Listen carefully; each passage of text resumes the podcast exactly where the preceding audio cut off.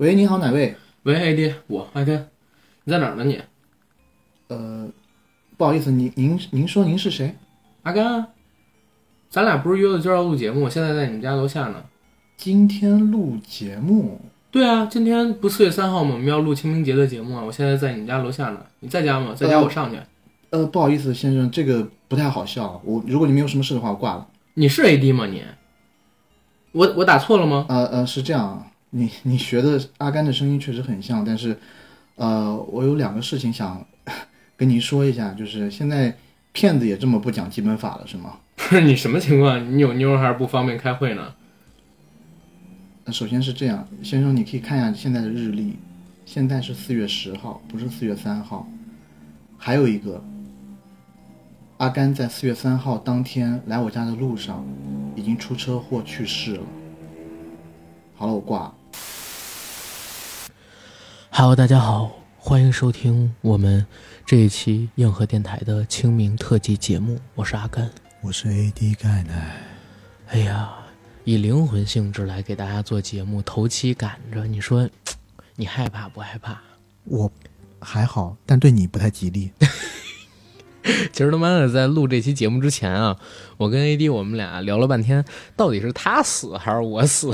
后来想了想，阿甘作为前辈，还是我他得我得死。表率一下是吧？我操！那就就我死了吧。然后反正这期节目是在嗯四月九号录的，然后四月二号录的。啊没有啊，头七嘛。啊 没有没有，四月二号晚上的时候录的。然后明天呢，其实就是清明节，也是这期节目上线的时候。嗯，希望带给大家一点点不一样的氛围，然后让大家感觉到清明节不再孤单。刘伟强老师好像有个电影叫《不再让你孤单》啊，希望大家听这期节目的时候，感觉身后也有人，旁边也有人，头顶也有人，床下也有人，符合这个清明节过节的氛围。那你刚刚说了我们那个呃，这个创意是从哪儿来的吗？哦，对，啊，这个创意这么重要的信息都漏掉了。我我啪打自己一嘴巴。这个创意其实是来自于近期我跟 AD 关注到的一部剧，叫《骇人来电》。对，这部剧呢是出自于苹果 TV Plus 那个平台，然后是苹果还有和 Studio Canal 嘛，就是法国的法国的一个公司，得说法国，法国嗯法国风情嘛，呃，做的一一个九集的呃惊悚短片，嗯恐怖惊悚短片吧。对，但是呢，它的形式非常的有意思，就是因为在这九集的短片当中，你看不到任何一些演员的出演，对，就是它几乎是没有画面的。它是有画面的，但只是是没有呃拍摄的画面。是的，它它所谓的画面呢，除了声音的波形以。外，就是字幕、角色之间的对话对。话，因为它这个剧实际上是一段段电话的通话录音是的，组成的，嗯嗯所以就是每集的时间都很短，大概就十分钟到十三分钟。，no no，十一十二分钟到二十分钟。哦，OK，但是呢，每一集这个通话录音，它都组成了一个特别诡异的恐怖故事，细思恐极，让细思你不寒而栗。我听到第一集的时候，当时我都惊了，是吧？脸融化了什么那种。我们能给观众剧透一点点内容吗？可以啊，透一点。反正这个片子是这样，我们也没有任何画面。大家知道我胆儿特小，嗯我从来不不怎么看恐怖，也不是说从来吧，就是基本上不看恐怖片很。多地方都比较小一点。前三腰上那个东西我先剪一下。我是说你的心脏啊。好的对对总之，这个剧啊，因为它是只有波形、还有声音、还有字幕这么几种简单的形式组成，然后刺激你的视觉跟听觉感官，我感觉特别适合我们播客的这个受众对去看这部剧。我第一次看的时候，因为这个是我先发现，然后我看到的第一集还没看完，嗯我就马上发给了阿甘，嗯我说：“哎，这个东西特别牛逼，你看一看。”因为我在看第一集的时候，看之前我知道它的大概形式，嗯但我就在想，十三分钟到二十分钟的一个呃视频内容，但这个嗯视频只有波形和文字，我看了难道不会觉得枯燥吗？但我看到一半的时候，我竟然一点儿都不觉得枯燥，还觉得特别的引人入胜。而且很诡异。那天我在看的时候，因为我是晚上大概十一点多你分享给我的嘛，嗯我那会儿都已经趴在床上，我把灯熄了，然后我看着的时候刮风，然后窗户动了一下，嘣，整个人汗毛一下炸立起来，就是后脖颈子这边，哇，我天哪！你就是平时亏心事做太多。真的害怕，真是害怕。要不然你想想，我今天这怎么敢来录节目？还不是因为是灵魂状态吗？我不怕这些东西了，要不然我都不敢来。靠，就是他这个就是他的呃，虽然画面上有的东西不多，嗯，但他凭着仅有的那些东西，还能给你制造出恐怖的氛围和让你能沉浸进去。就譬如说，他通过字幕的大小的改变和字幕排列方式的改变，嗯以及颜色的不同，让你清楚的感受到那一个说话者当时他的心态、语境嗯，和那种恐惧感，他都能传达到你。没错，所以这个剧非常非常有意思，大家真的一定得去看一看。只要是我们播客听众，一定我觉得我们为了要引起观众的兴趣，我们不得不剧透个一两集，透透透。透一透，透他妈透一的透。啊！没有。透透一下，透一下他。透一透，透一透。OK，我我来说我最喜欢的一集，嗯我最喜欢的一集是第二集，嗯。故事其实挺简单。嗯。剧集开始，一对情侣，嗯，这个男的发现女的怀孕以后，嗯。非常的生气，因为他已经跟女的之前说过，他不想要小孩儿。嗯。那当这个女生呢告诉他，哎，我怀孕了之后，他其实很生气。然后，呃，因为你知道，在国外其实堕胎啊这些事情，在有一些州是不太允许的，嗯，所以一旦怀孕，可能很大几率上你他就要把她生下来。是的，那么这个男的呢，在无法接受这一切的时候，他决定开车出去冷静一下，兜兜风。在这个时候，女生给他打电话，第一通电话打响以后，女的是为了挽留他。在男女在电话中争吵过以后，第一个电话挂了，挂断以后，紧接着第二个电话打起来，又是这个女的在找这个男的。嗯这个男的跟那个女的在电话中，第一句话就是：“你为什么老是给我打电话？嗯我不是跟你说我想要静一静吗？”当然，这个男的真的是个渣男。嗯但是这个女的第二句话就让我汗毛竖起来了。嗯这个女的在跟他说：“你在你在说什么？你已经消失了大概五天还是一个星期这样。嗯嗯然后这个男的呢，觉得这个女的在跟他恶作剧啊，也不疑有他，还是很快的挂断了这个电话。但马上一个一个的电话接话接连的响起，嗯这个电话有的来自于他的朋友，有的来自于他的妈妈。嗯每接起一个电话，对方跟他讲的时间都起了变化。就譬如说，朋友跟他打电话的时候，可能他已经消失了三个月，而他妈妈给他打电话的时候，是哭着问他说：“你这三年来你去了哪里？”嗯那么这个时候，我们才意识到啊，这个男的在自己兜风的过程当中，可能走进了一条时光隧道隧、道或者异空间，异空间。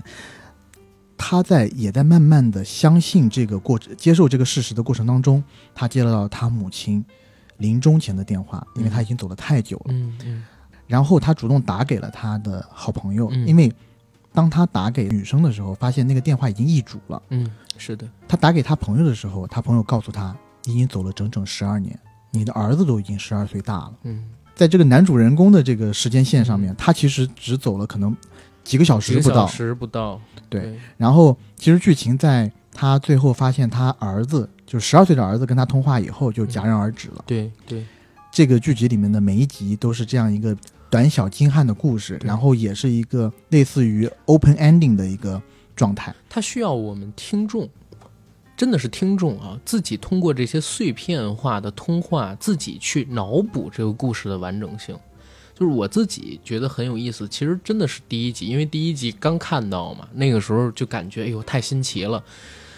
第一集的故事是这个样子，有一男两女，三个主要角色，他们三个人中间是三角关系，男朋友跟女朋友他们俩分隔两地已经半年多了，所以这男的跟自己助理对吧？女助理搞到了一起。开场是这个男主角在跟女朋友打电话，他俩说半年多没见了，要约个时间，然后这个女生来这个城市找这个男主角。好，把这个电话挂了之后，紧接着再让听众们听到的声音呢，就是这个男主角给自己的女助理打电话，约这个女助理来自己家睡觉，然后这女助理还劝他，等女朋友过来，赶紧跟他分手，把事情说清楚。挂完了这个电话，哎，结果男主电话又响了，是他那个前女友打过来的，前女友说已经到他家楼下了，所以男主就下楼接了这个女主，再接一个电话，居然是自己的前女友打过来的，前女友说自己哎约好了要在什么时间过来，男主愣了，你没过来，那躺在屋子里边那人是谁？就在这个时候，突然感觉到了诡异的氛围，紧接着呢是一连串的电流声，再之后电话再通，男主开始跟报警啊，等等等等的那些警察，还有自己的现女友这个助理，还有跟前女友交流，你能知道，在他屋里的那个女人脸开始融化了，变得特别特别的怪。后边呢，又有这个前女友跟他的现女友跟警方跟警方啊，跟其他人通话，你会知道，原来不仅仅是男主遇到的这种怪事儿，他的前女友也遇到了怪事儿，啊，似乎他的家正在被人侵犯。他不知道门外那人是谁。后来，当他鼓起勇气看门外那个人的时候，看不到门外那个人的脸。哦，不对，是门外那个人的脸，是男主的脸。而与此同时，在他们所处的那个空间的世界各地，似乎都在发生着怪事儿。报警中心的电话一直在响，天空裂开了一个大口子，所有人都飞起来。哦，原来他们在，似乎是启示录末日那样的一个场景下。这是第一集那个故事。我操！然后。当你听到四五六集的时候，其实你会觉得每一集其实是单元剧，就是互不相关的故事。对对对。但是当你听到这一集最末尾的时候，你会发现啊，原来之前所有的事情的起因都是因为一件事儿。没错，它形成了一个轮回。对，没错。然后相当于是一个，嗯，一个比较完整的宇宙吧。对。它这一季是一个首尾相接的故事，所以它的评分才能在豆瓣上面这么高嘛。然后这个剧现在挺小众的，那天你发给我的时候，我在豆瓣上看了一眼，才三千多人标记了看过。哦，这现在已经是四千一百多个。哦，那也还是很小众。是，哎，没准咱们这期完事儿了，就有个给帮他推广推广，对，帮他推广推广。但是这个剧我觉得特别适合播客的听众群。当时咱俩就是聊了一下，说甚至咱都想搞这么一个，真的啊。虽然咱俩刚才做了一个小尝试，我也不。不知道到底会能不能成功什么的，还是大家听完了之后都会心的一笑，说：“哎，又来整烂活儿。”啊，但但但是这个剧确实是我觉得很有意思。最近播客很火呀，嗯，但我在猜啊，他拍这个剧估计就是在去年啊，他做这个东西可能有一部分原因是因为疫情没有办法，没错，去做这个。去年有一个剧特火，叫舞台剧。然后舞台剧是由《好兆头》里边那个天使跟魔鬼，就尼尔盖曼那个原著小说改编那个美剧的，呃，两个男主角然后来演的。他们就是因为疫情的关系出不了门嗯，所以只能通过视频电话聊天的形式去彩排。所以你看到的所有的画面都是他们各自在各自家里通过这个视频通话，然后把自己的反应给录下来，最后集合到一起形成的一个完整故事。里边还有那个萨米尔·杰克逊在里边出演，也是各种发发发发。F 词非常有意思。去年可能因为这个出了不少呃时隔空间的剧，或者说是内容。你还记得我之前跟你说我在看一个嗯同性恋题材的菲律宾的剧集吗？啊，他那个也是一样的，也是一样的，就是因为疫情阻隔，而且他拍的就是疫情当下的嗯呃环境的菲律宾，然后两个游戏主播啊都是男生，然后长得比较甜美。他们通过这种比较甜美，我惊了，长得比较甜美。嗯，两个人通过这种 FaceTime 啊，或者是那种视频聊天软件，嗯啊，相爱了。然后在最后，就影片的最后，他们就是因为呃疫情可能解慢慢解封了，两个人走在一起。嗯，对，居然有这种叫《男孩日记》吧，还是叫什么？男孩日记就行，别男孩日啊，说鸡不说八，文明你我他啊，对吧？嗯。总之这几个剧，我觉得真的都可以给大家推荐一下啊。但是咱们今天的主线故事还是要放在这个惊悚上面来，因为我们今天呢是清明节的一个特辑。不过在节目正式开始之前，有几个事儿得先跟大家说。第一个事儿呢，就是大家也知道，去年十一月份九哥离开之后，我们银河电台一直在不断的面试新的主播，一直在找主播来录新的节目，等等等等的。这段时间真的说实话好困难，然后也好累，整个人都憔悴了好多。大家其实听节目的话，也能听出来，就是我我我过去一段时间是非常非常累，而且也不开心，对吧？压力也比较大啊。甚至九哥刚离开的时候，我都考虑电台还要不要做了。然后当然了，AD。这块儿呢，跟我已经录了大概得咱俩咱俩得录了小十期节目了吧？呃，在咱们这个电台上是呃差不多了吧？我觉得呃要加上 IMAX 那块儿算，哦，十期差不多。那台上这边可能有六六七七差不多，但是反馈都非常好嘛。然后大家有很多人跟我聊说，AD 对电影啊，包括也是一个非常胡逼的人啊，很有梗的人啊。然后说这块儿都比较了解，然后很适合从事我们电台这个工作。我说那那当然了，对吧？AD 这一块儿的话，不单单是对电影了解，不单单是有梗，而且他也有跟我一样优秀男生的这个共同的困扰，是吧？发一先后一，是是是，所以所以其实从这期节目开始啊，其实是跟大家聊个事儿，AD 呢就正式的加入了我们硬核电台，然后成为了我们常驻主播的一份子。争取不给咱们电台丢脸啊，不会的。丢脸都已经被我丢尽 丢尽了，对吧？然后呃，加入我们这块儿肯定是只会往越来越好的方向去走。然后因为 AD 的加入呢，呃，也因为未来我们的一些规划，所以在这儿可能得跟大家说几个事儿。第一，其实是我想把电台改成周更，更新的时间呢，我现在没定好是周一晚更还是周二早晨更或者周一早晨更，这个大家陆续看情况就好了。一旦确定下来，会第一时间告诉大家。为什么要改成周更？第一呢，是我想提升我们节目的一个长期质量，还有可持续发展。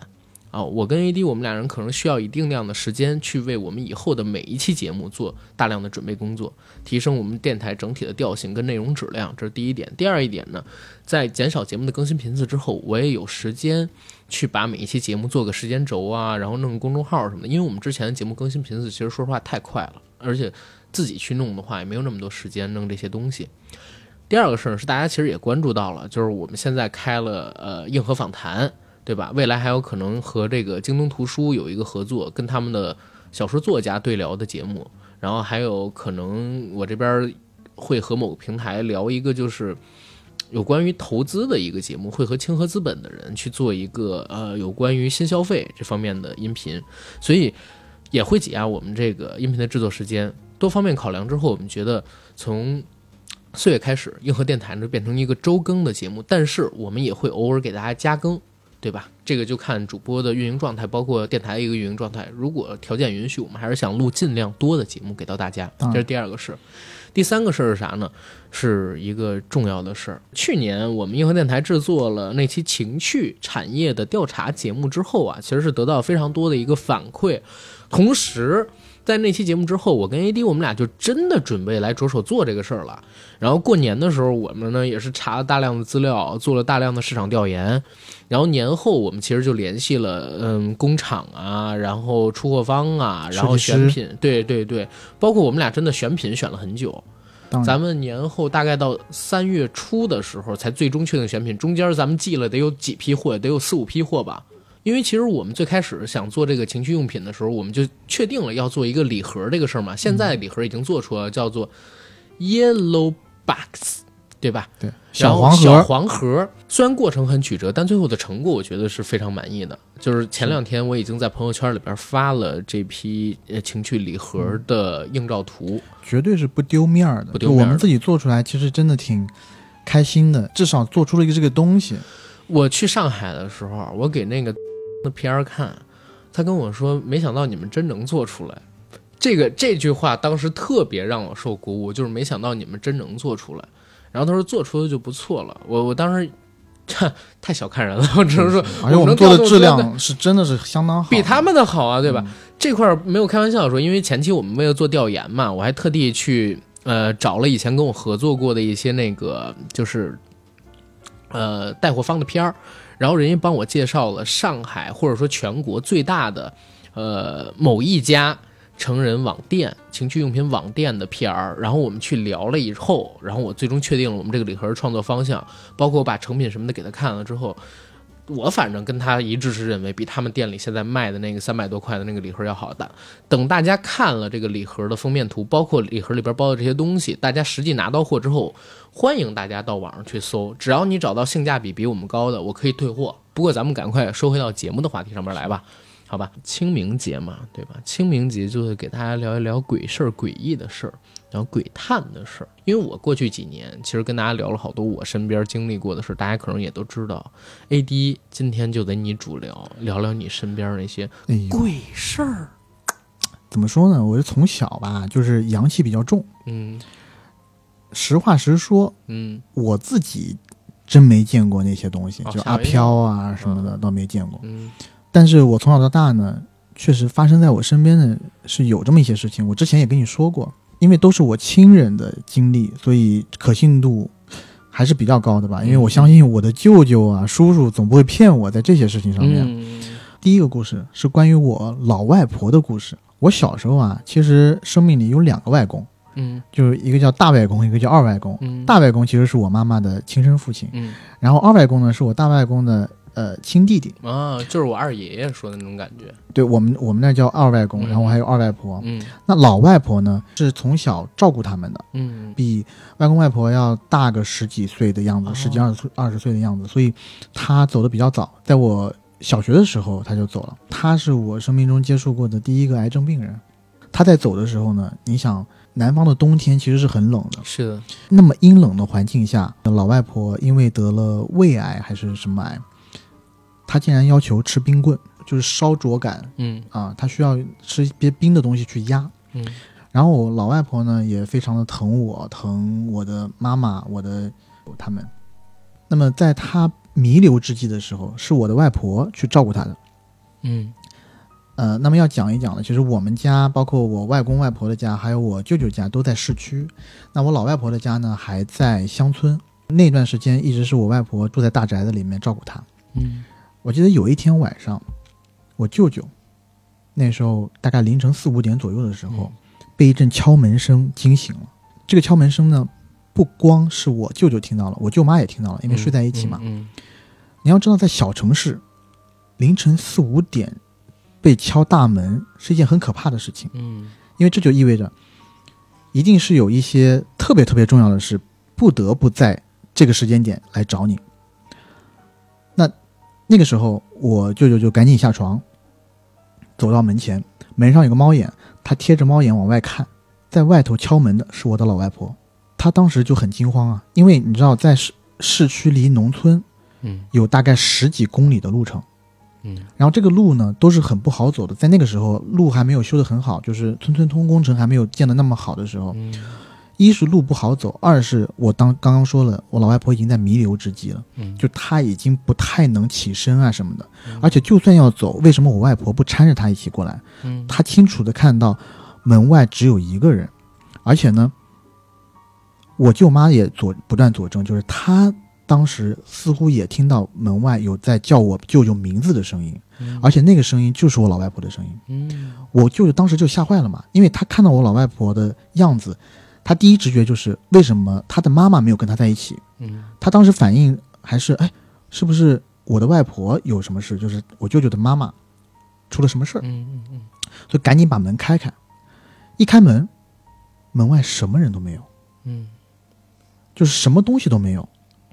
当时我舅舅就有点害怕嘛，而且就觉得是不是自己出现幻觉还是怎么样，然后他自己还走出了门外，叫了半天，上下都甚至就是楼上楼下都串了一遍，嗯都没有人，最后没有办法进来，就跟我舅妈讲了这个事儿。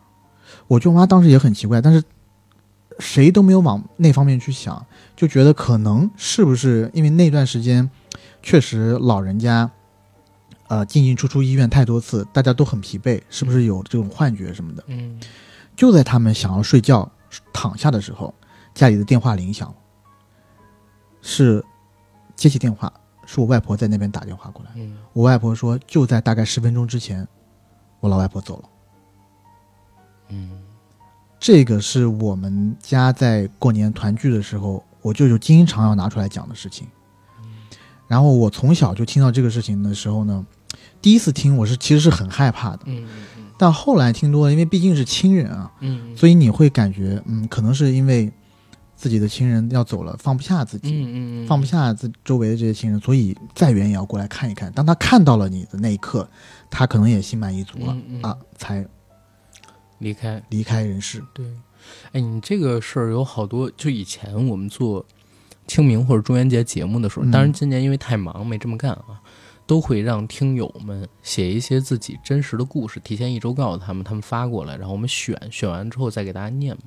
有好多像是这样的，就是亲人弥留之际，自己嗯忽然产生感应，或者说是吧？自己虽然并不知道，但是那天晚上会梦到自己的亲人来看自己。嗯，有有这样的事情，我不知道这是，哎，你相信灵魂存在吗？我说真的，我是有点相信的，因为我总觉得灵不是之前有一个科学家做过一个嗯实验嘛？我不知道是真的有这个实验还是假的，就是克那个是吧？，对，就是人走了以后，身体瞬间重量丧失了几毫克。嗯但是我我在想，maybe 也是就是在那一秒钟时间，呃，时间之内，你可能呼出那口气的那个气体的重量毫克应该没没有那么重，就不知道，了，对吧？就不知道了。嗯，但是我为什么说我我自己特别笃信，就是人是有灵魂的，但我不不一定信鬼啊。嗯我为什么说我觉得人有灵魂呢？你想，人没有灵魂就是一块肉，你的你的灵智从哪儿？来？你的记忆储存在哪儿？然后你除了身体这个载体之外，你怎么去驱动你的思考？这本身如果人或者说灵魂并不存在的话，它是不现实的一个事儿。你哪怕从物理学的角度上面来讲，人也应该有一个精神上面的存在的。所以我从小就一直相信有灵魂这么个东西。那人在去世的时候，你肉体可能还会存在着，只要你冷冻不火化什么，它还能存在一段时间。但是当你死亡的时候，我相信人的灵魂会离开人的身体，要不然就消散掉了，要不然呢，就可能像宗教里边写的去了其他的地方。但是我倾向于是消散。然后，但是在消散之前，它肯定灵魂跟肉体会有一个分割的过程。那段时间里边会不会影响到一些跟他有特别亲密关系的人？这个就说不准了。咱们还讲量子纠缠，在宇宙另一端，你也可以在同时间产生共相的反应，对吧？那我万一可能想的比较好一点，嗯就是有没有一种可能，就是多重宇宙，就是在这个宇宙生命消消散了，但你可能在另外一个宇宙是刚刚开始的状态，你就这一个生命你是永生永生永世的这样那不知道了。此起彼伏，这当然是我的一个美好的愿望、啊。，对对，这是一个愿望。因为多元宇宙，我都不知道它到底存在还是不存在。当然就跟灵魂一样了，对吧？有的人信，有的人是不信的。刚刚我们说那个骇人来电就告诉你多元宇宙是存在的，啊、是是是，你要这么说的话，漫威不也告诉咱们存在吗？对对吧？马上那我可太信要打了。那我可太信了。嗯，嗯然后我我这边也可以跟大家说一个故事，这个故事呢就不是真实的故事，它是来自一个小说，这个小说叫《没有梦的小镇》。就在这个小镇上边，你会发现啊，它是一个特别特别安静祥和的地方。在这个小镇里边存在的每一个人都面带微笑、平蔼，然后慈祥，人与人为善，路不拾遗，咱们叫什么鸡犬相闻，是吧？然后在这个小镇里边呢，每一个人都觉得自己生活的很幸福、很快乐，嗯也没有搬到其他地方去的想法，唯独啊，唯独在这个小镇上边，牧师生了一对双胞胎，这对双胞胎特别与众不同。其中呢，双胞胎里的哥哥是常年有那种可睡症，嗯醒不来，天天就想睡觉。带他去看过大夫，大夫说也没发现他身体上边有什么异样的症状。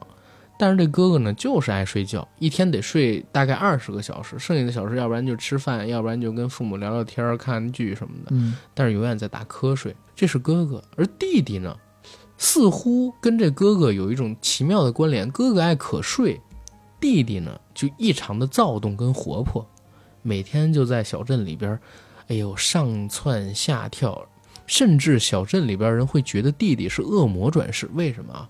因为弟弟的那些恶作剧，有的时候已经超越了常规的恶作剧，近乎已经到了一种犯罪的程度。比方说，他会去烧人家的粮仓，又比方说，他会在啊路上设置陷阱，陷阱底下放钉子嗯啊，然后去捉弄路过的这些行人。再有的时候，他会对着自己父亲所在的那个教堂撒尿、大骂，骂圣像、骂十字架，然后骂所有祷告的人，还会欺负路边那些女孩，把她们的衣服剥光。甚至有的时候会发生什么事儿啊？他在晚上的时候偷偷摸进了别人的家里去纵火，所以镇上的人都特别特别的讨厌，或者说特别仇恨这个弟弟。但是因为他父亲是牧师，德高望重，那个是天主教小镇嘛。这个故事发生在一个呃上个世纪七十年代的时候，那个时候信教的氛围可能更重，就大家呢还渴望着说他父亲能教育好他，嗯而且他父亲呢还有资格去当这个小镇的镇长的，所以大家也就多一事少一事了。他父亲赔点钱，每次都，但是他父亲每一次也都特别严厉的去教育这个孩子。但不论怎么打，弟弟永远都是笑嘻嘻的，啊，不给你任何的一个反馈，就好像挨的这些打没有挨到一样，挨的这些骂没有听到一样，非常非常的顽劣，日子就这样一天天的过着。忽然有一天，他们家呀还有一个小闺女，小闺女在看一本书的时候，对母亲发出了一个疑问，就是梦是什么？从来没有做过梦，从来没有做过梦。他为什么会发出这个疑问？因为他当时呢在看一本书，这本书叫《梦的解析》，是弗洛伊德写的。嗯梦的解析就告诉你人的潜意识啊，然后人的这个潜意识啊，等等等等。就简单的来讲，如果我们人的意识是一个房子，那好，你打开门进来之后看到了我整洁的客厅，就是我的潜意识，就是主控我的，我对外表达的，你看到的最表面的我，基本上就是这样。我想表现给你那些东西，但是呢，如果你打开我的卧室，我的卧室可能就是，哎呀，就很杂乱嘛，各种呃脏衣服、脏袜子扔到满地去。那里边呢，可能就是一个较为真实的我。但是呢，如果你接着往后边走，可能我还有一后院儿。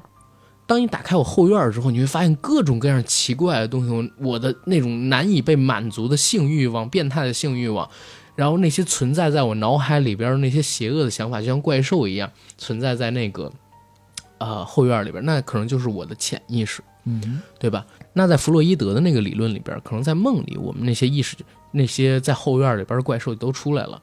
所以，当小女儿看到这一段的时候，就问母亲梦是什么，因为她好像从来没有做过梦。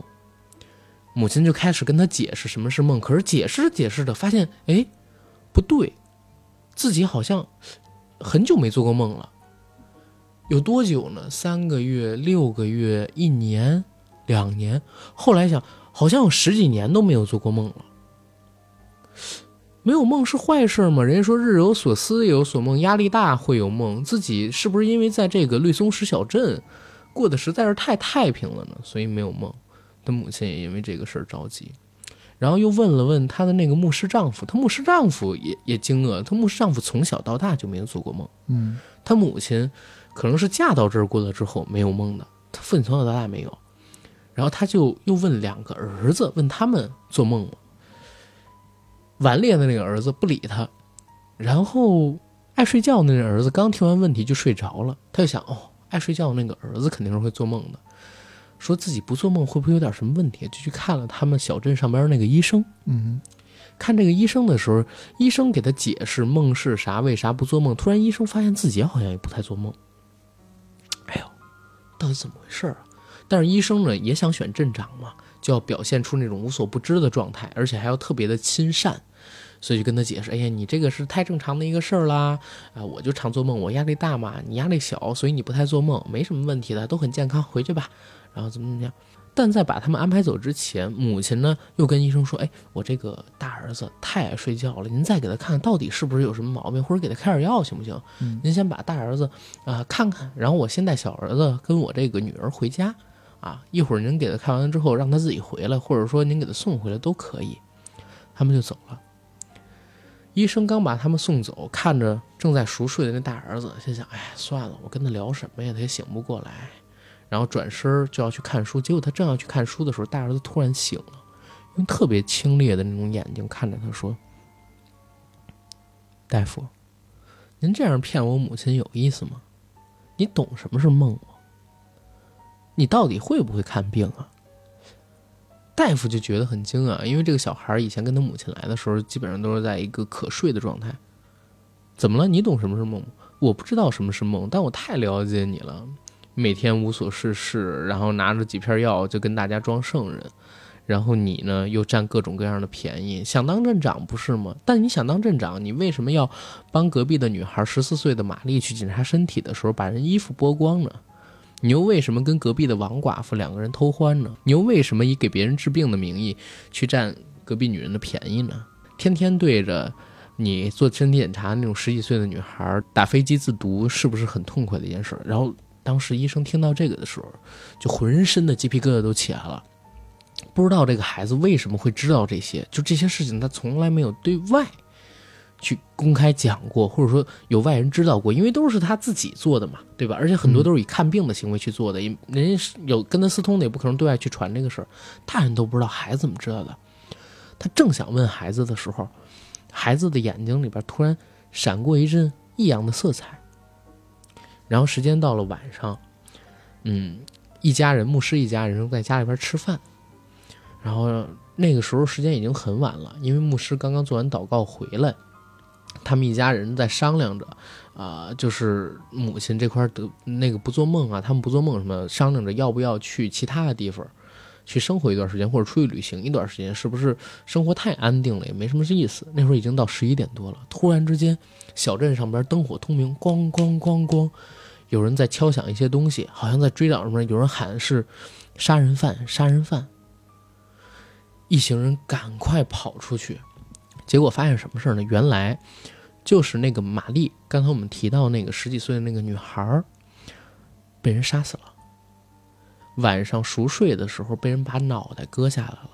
他的父亲到玛丽的房间里边去看玛丽的时候，发现她赤裸着躺在床上，被人摆成了一个大字形，甚至是一个没有头的大字形。嗯，而杀人犯呢，全身赤裸。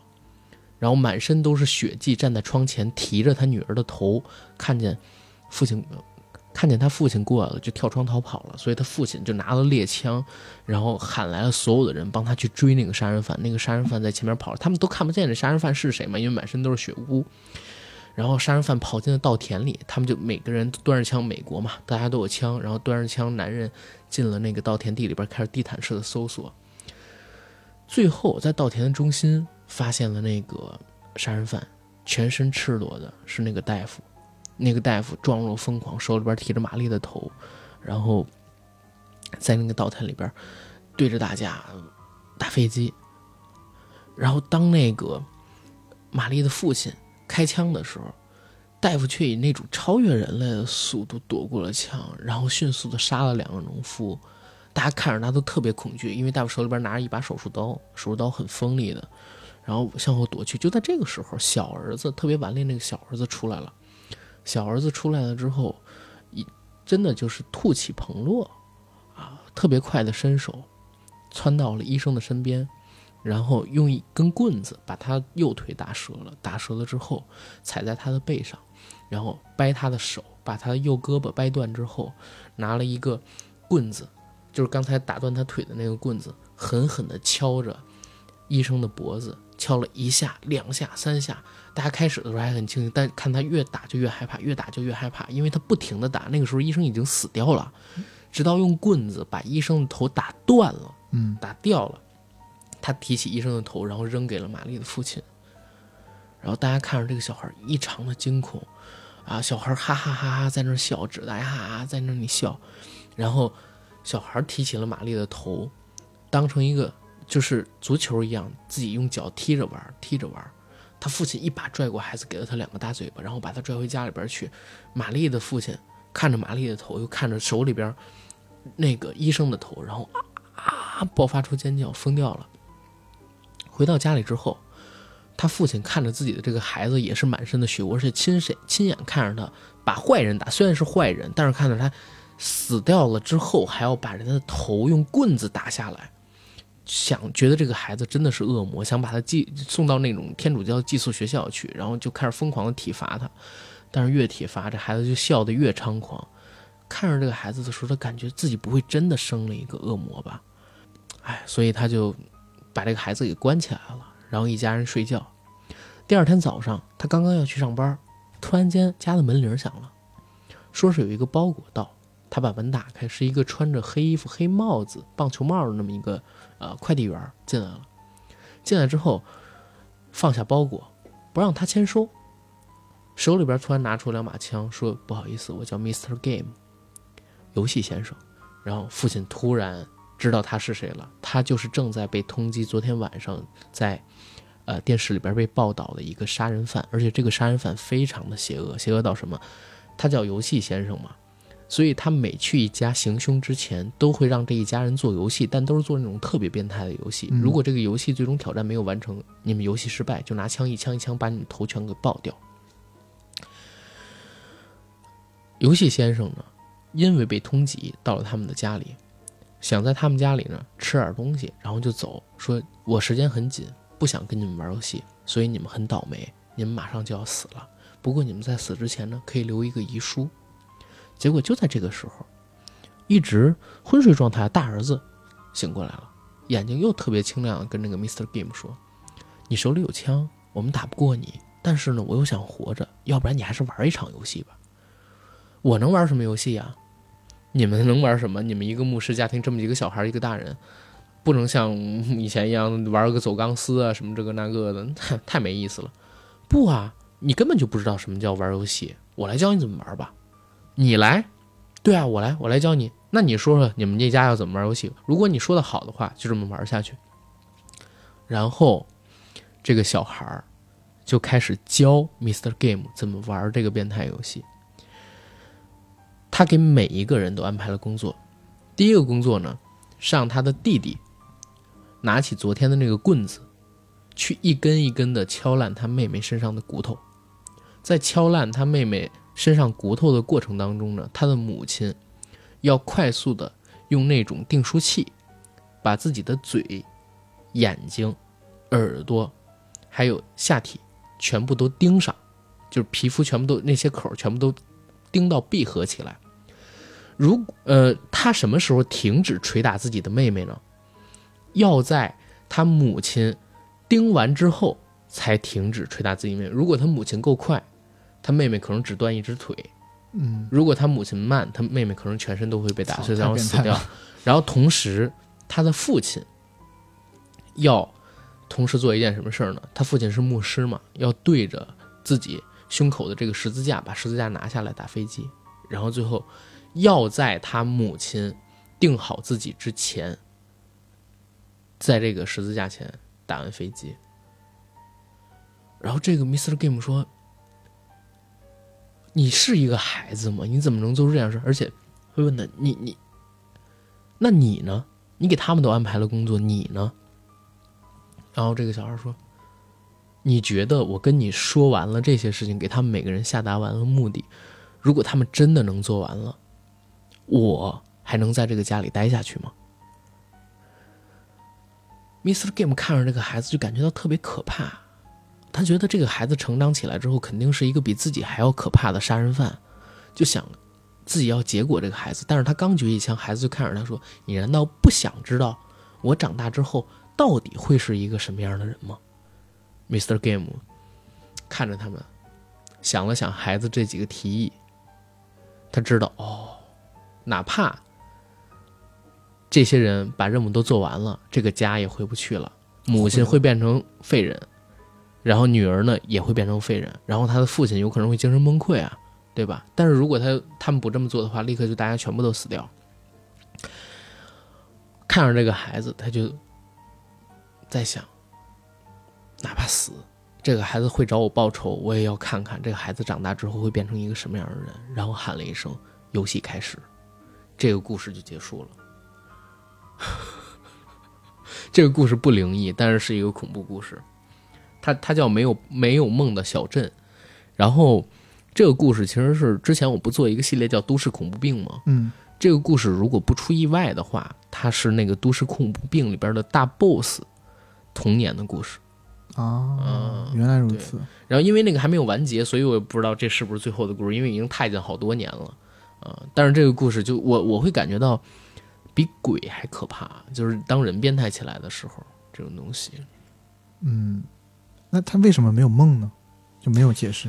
呃，因为这个是一个系列故事，没有梦的小镇后边是全世界只有我们最可怜，然后他会告诉你整个绿松石小镇是一个人性试验场，然后那个我就不跟大家讲了，啊，对？吧？OK，那，你就刚刚讲到梦这个故事嘛，嗯梦梦这个事儿，我因为之前讲我那个舅舅身上发生的事情，嗯其实呃不能确定是不是做梦，嗯但我接下来讲的这个确实也是发生在，嗯、不，并不是我家人，但是邻居嗯身上的事情。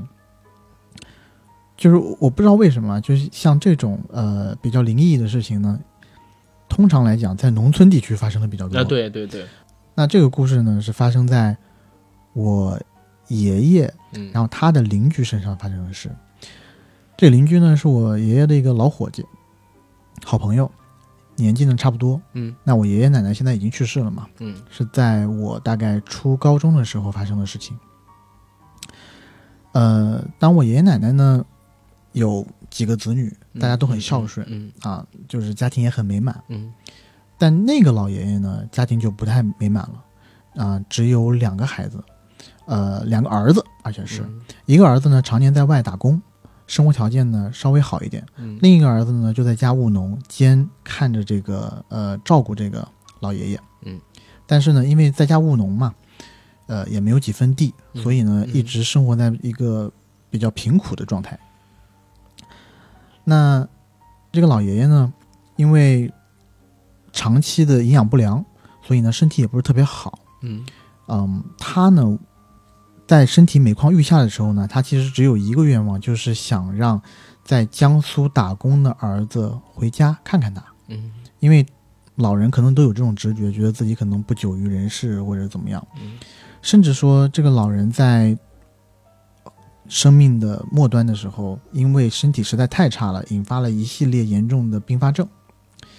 呃，那么治病需要钱，那你作为他的二儿子，一个农民，其实并不能负担得起很好的医院、很好的医呃，就是医疗物品啊这些，他都没有办法负担。嗯嗯所以呢，这时候二儿子就给他大哥打电话，因为虽然大哥的生活也不富裕，但毕竟在外打工，挣的肯定要比农民多。对对，但这个二大儿子呢，就特别的怎么说，没良心嘛，不孝顺。嗯，这个是在爷爷那个村子就是人尽皆知的事儿。大儿子跟他讲的事情是：我已经出来这么久了，我走的时候没有拿老爷子一分钱，那我现在我自己在这边娶妻生子，我自己手头也不宽裕。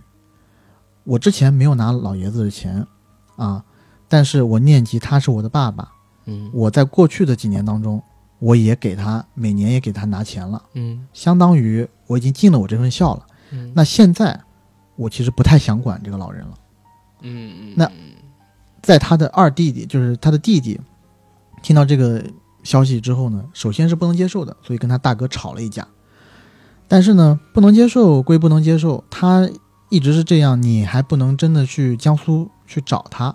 虽然从我们老家到江苏不太远，嗯，嗯但这一笔路费对于他们这个家庭来讲，算是一个很沉重的负担。嗯你去找他也不一定真的能就就能找回来，对吧？就在这个过程当中呢，老爷子的身体是一天不如一天，他甚至就是这个弟弟，甚至最后是在电话这头跟他大哥说：“我给你跪下了，能不能在爹走之前回来看爹一面？嗯嗯要钱什么东西都不出了，因为爹已经说了，治了也没用，对吧？已经人已经这样了，怎么治都得走，啊，你别来治了，就是在我走之前也得就想看你一面，就仅此而已，嗯嗯这么一个简单的愿望。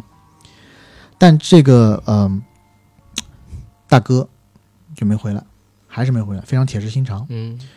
最后呢，据说这个嗯、爷爷爷的葬礼呢，是整个村子里的人大家凑钱嗯。把他办了一个还算体面的葬礼，嗯。买了棺材，啊，找人去挖了坟，一系列做完以后，翻转过头来的一个月以后，一天早上，这个二弟弟就跟他的老婆说，昨天晚上做了个梦，梦见爹了，嗯在梦里面，这个爹一直跟他说，就是在地下有点冷。嗯啊，说睡得不舒服，首先是潮啊，能不能寄点衣服过来？你知道在，呃农村的习俗当中，寄衣服就等于说是烧纸嘛，纸就是衣服嘛，铜钱元宝就是给他寄钱过去，嗯对吧？他做了这这番动作以后呢，他又提出了第二个要求，就是这个老爷爷在梦中跟他说，能不能让让老大来我坟头上祭拜一回，因为马上要清明节了。嗯那老二在接受到这个呃他父亲的旨意以后，第二天马上就去干了几样干了这么几样事儿对吧？嗯然后分别是，呃，给他爸爸烧纸，给老大打电话，但是呢，就是这么一个简单的要求，他大哥仍然不想回家来祭祖，祭拜他的父亲。那么就在第二天晚上，连续两天晚上，这个老二又梦见了他爸爸。这个时候呢，据说啊，据说就这个是我爸爸跟我说的。据说，在梦里头，他的父亲跟他说，就说今天我去看老大了，老大不是不过来吗？那我去看他了。嗯然后呢，确实这个老大是特太不孝顺了啊，我也很生气。那么呢，老大人是没跟我过来，但我把他一样东西带过来了，你给看看。嗯然后在梦里头，这个老爷爷就把手伸进了自己的口袋，然后从口袋里面拿出一样东西丢给了老二，嗯，这不不好意思，丢给了他的，丢给丢给他的二儿子。对，我知道，我知道，给他听成了。是是是，这是他老二听的。那那 anyway anyway，你你这个待会再点一下啊。嗯，好就是在梦里头，他就从口袋里面，，fuck，我错了，抱歉。呃，anyway，然后我我重新来啊。嗯在梦里，这个老爷爷就把手伸进了自己的口袋，然后拿出了个东西丢给了他的二儿子。嗯二儿子眼看着丢过来的东西由由小变大，由远及近，是一个血淋淋的东西，好像是红色的。嗯然后丢到地上以后呢，好像是一滩肉。他上前一看，是一只右手，一只血淋淋的右手嗯，断掌。嗯嗯嗯就在他梦完这一个，就看到那个断掌的当下，他一下惊醒了。啊，原来是个梦。嗯。他觉得哇，这个梦有点可怕。嗯。但是就是在当天，呃，第二天早上，嗯，他接到了江苏工厂那边的电话，他大哥呢是在人家那个纺织工厂给人家做工的，嗯。在昨天的，就是上工过程当中，他把他手不小心放进了纺织机，哦。右手整个断掌被，就是右手整个半掌被削掉了。啊正好应了梦里头他爸说要把他一只手给带过来的事情。对然后这个事情呢，在我们那边呢，就是反正传的比较广吧。嗯嗯，我愿意相信这个事情是真的，嗯就是告诉大家，就是做人孝顺是最根本、最根本的东西。嗯你不孝顺是要去遭报应的。嗯啊当然，我也觉得，因为我看过那个，就是所谓的老二，就是二二弟，我看过看过那个，对对 sorry，我看过那个叔叔，因为那个叔叔比我爸爸稍微年纪大一点，特别老实巴交一个农民。我觉得他以他的文化程度，也没有办法编织出这么一个嗯怎么说，还有点承上启下、首尾相连的这种故事，可以自圆其说的故事。我觉得他没有这个能力。嗯但我爸爸呢，而我爸爸也跟我说，就是他跟这一家人认识这么多年，嗯也觉得就真的很老实。嗯啊这个事情呢，反正我至少是在我爷爷那个村子里面是大家都相信的。嗯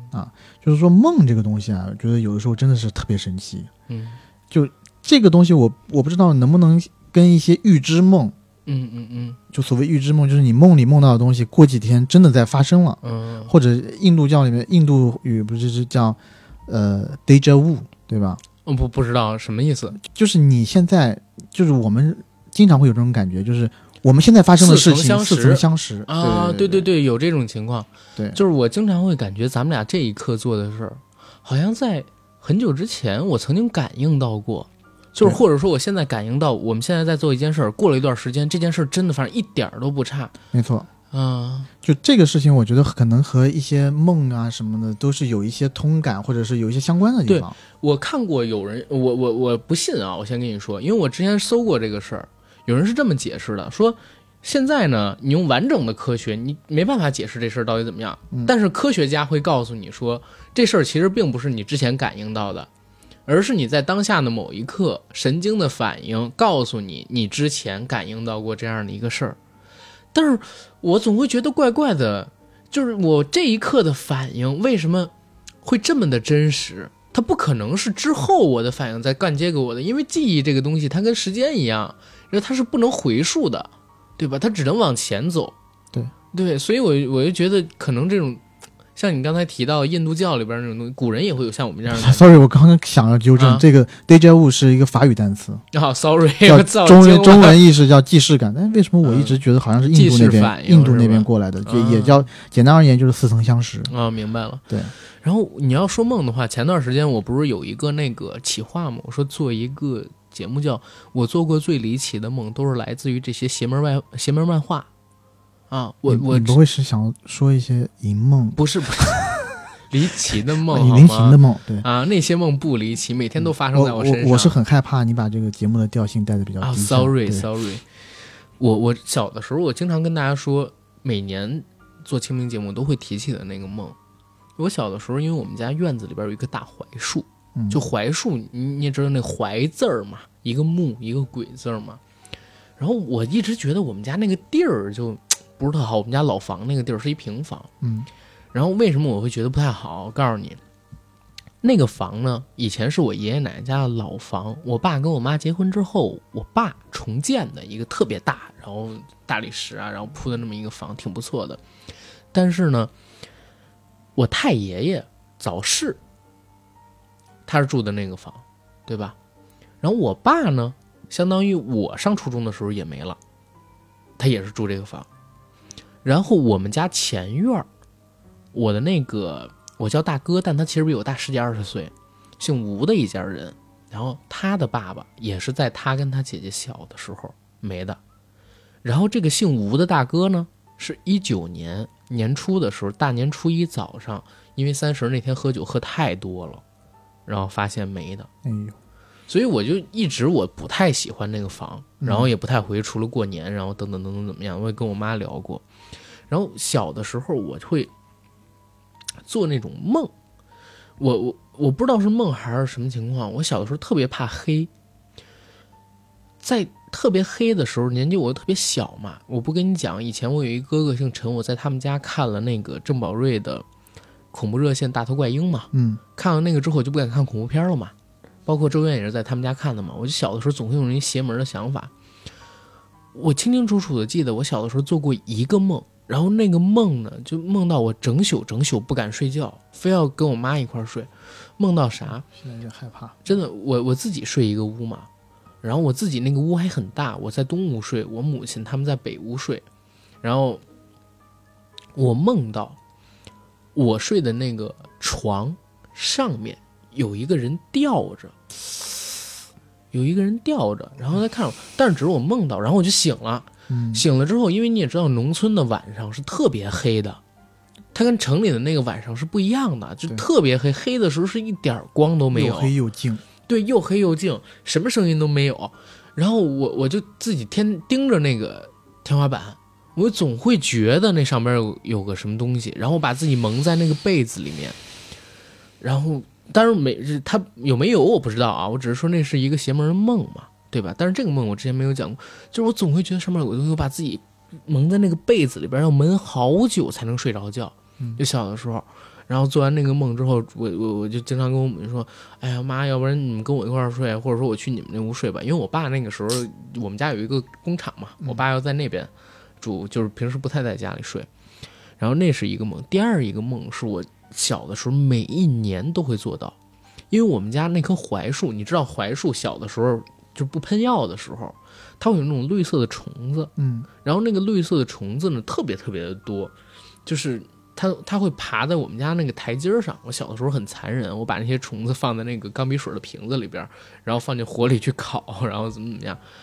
然后但是那个虫子呢，它每年秋天的时候会结蛹，成那种扑了蛾子。嗯啊，shit，就我不太喜欢那种东西，嗯但是可能是因为那个小的时候就经每一年真的都会做一个梦，梦到我们家那棵大槐树下面有一个特别大的茧，那个茧有一人多大，然后在那个茧里，我清清楚楚的我自我我不知道我我它没有破茧而出，但是我知道那个茧里是什么。那个茧里是一个上半身是女人，下半身是那种虫子，就是飞，就是那个蝴蝶的下腹，那种特别大的那种下腹一节一节那种，那那种肚子的一个女妖。然后那个女妖是有蝴蝶一样的翅膀，但是蛾子的翅膀跟蝴蝶的翅膀不一样，蝴蝶翅膀很漂亮，蛾子的翅膀是那种灰色的，带着大眼睛的那种灰色。还有很多粉，对，然后我小的时候就对我小的我特别怕虫子，或者说讨厌虫子，就是因为这个。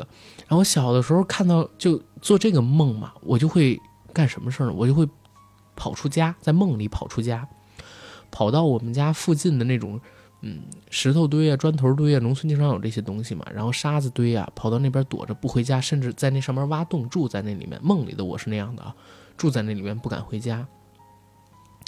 然后那个在茧里的女人就会破茧而出，然后去捉我。我知道她捉我，所以我要躲着她，我不敢回。我不知道她为什么捉我，但我知道她要捉我。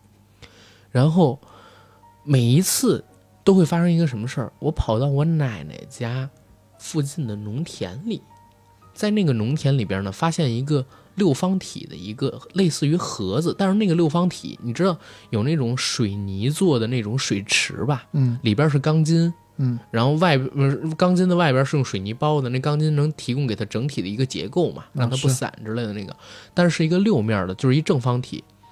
然后我我在我每次梦到我到了那个农田里的时候，就不是我一个人了，我身边会有几个小伙伴儿，我们会把那个六六面体打开，也不知道是锤开还是怎么弄开，里边呢有一个道士，就是林正英那样的道士，穿着黄色的道袍，手里拿着一根葫芦的那个道士，那个道士会帮我们把那个女女女妖给驱走。但是小的时候，每就是有一段时间，每一年都会做这个梦，所以我就会觉得就很诡异，你知道吧？后来我好像发现，就是自己为什么会做那个梦，是因为前两年我我就是又回去回家那边，然后是那个我那个邻居家的哥哥，嗯。他结婚，然后我去他家那边，然后我发现他们家里边有一本漫画，嗯。那本漫画呢叫《妖兽都市》，哦，里边那个那个像蜘蛛，就是有着蜘蛛脚一样在地上爬的那个女人，应该有可能是我小的时候看到了，嗯，所以就梦到了那个东西。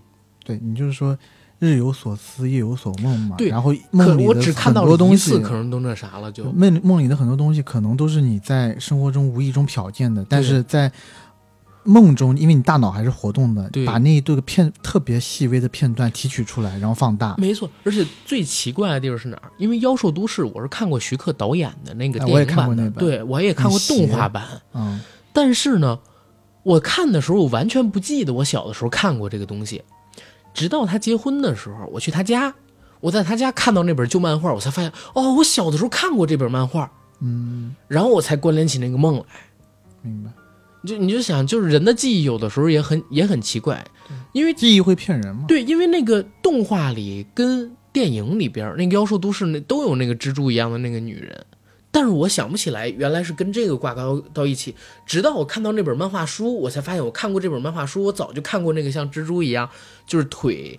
呃，手脚变成蜘蛛腿，然后在地上爬的那个女人的时候，才想起来是这个东西。所以我就说我做过最离奇的梦是来自于这些邪门漫画嘛，就是说当时想做这么一个主题，就是好多可能小的时候，嗯某一个特别细微的一个场景，或者说一个文艺作品里边的一个片叶，它直接影响到了你对生命的一个认知，直接影响到你的价值观啊、三观啊，甚至是你想象力的一个速成。你记得，呃，就是在网上流传很广的一个故事，嗯。一个恐怖故事，因为呃，小孩的那个眼睛都是最清澈的嘛，他容易啊看到一些阴就阳眼那个，大家看看不到的东西，嗯然后就有一个呃有一个家庭一个小孩儿嗯，我现在在担心一个事儿。啊，因为我本来是想今儿晚上回家剪这个，我有点不太敢剪了。讲，你接着说，你接着说。，呃，有个家庭的一个小孩儿嗯经常呢就盯着斜上方，就一个一个房间的斜上方，嗯就盯着那个脚嗯就笑，嗯就特别诡异的笑。嗯一开始爸爸妈妈都不在意，嗯然后呢，但是他笑的时间太长了，经常笑，嗯嗯而且在同一个方向，嗯他爸爸妈妈就觉得不对，嗯就觉得有奇怪。嗯，然后就有一次呢，妈妈就鼓起勇气问那个小孩，就说：“嗯嗯哎，宝宝，你在对什么东西笑啊？你看到什么了？什么东西这么好玩啊？”那宝宝就说了：“啊，有小朋友，有小朋友在那儿也对着他笑。啊，”然后他们家找道士、找巫师、巫婆过来弄了好几圈，最后呢，在隔了一一段时间以后，那小孩又发现还是一样，嗯好了一段时间嗯，但嗯隔了一段时间以后嗯又发现那一样，最后他们觉得没有办法，得走，得搬走。嗯搬走了以后，哎，果然孩子就好了。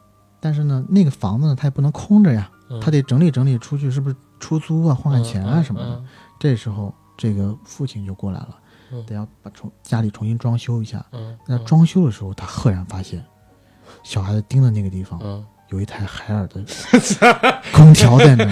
这么烂的故事，我 原来海尔的那个海尔兄弟，一直对着他笑，我知道，一个黄人儿，一个白人儿，还那个白人对，还还有智慧爷爷，看过海尔兄弟那动画片吗？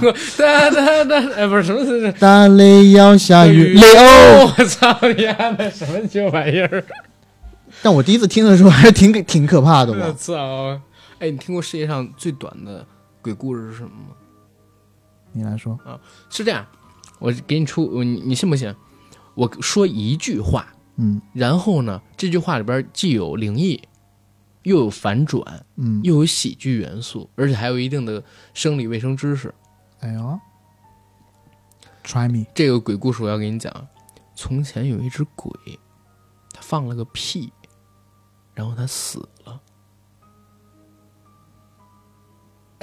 就把自己给放没了是吗？对，然后你看生理卫生知识，一句话，鬼故事很短，操，我惊了。哎，你你你刚才那 海尔兄弟，我实在是我疯了，我操！这故事我好像看过，但是我他妈没想到你能说出来，你知道吗？我我为什么不能说出来 这么优雅的一个故事？我惊了，主要是这我惊了，我惊了。百年之后我要写一个，就是 嗯，就是都市童话，我这个叫摆在偏首我操偏首语，海尔兄弟的故事。，A D 童话是吗？我操，没有，不过不过你刚刚讲就是关于记忆，关于梦，嗯。然后让我想到我最近看了一个呃加拿大电影，嗯。加拿大和德国合拍的一个电影、叫《记住》（Remember）。哦，记住，然后呢，正经电影啊，嗯。讲的是一个老年人老头儿，他是呃德国犹太集中营的 survivor 嗯。幸存者，嗯嗯。他在一个老年的老人老人院里，他得了阿兹海默症，嗯每天都会忘记东西，嗯有点像那个诺兰的记忆碎片。嗯嗯，他每天必须要给自己写很多的字很写东西字条对对对字条，然后提醒自己我的使命是什么，怎么怎么样。我的是谁？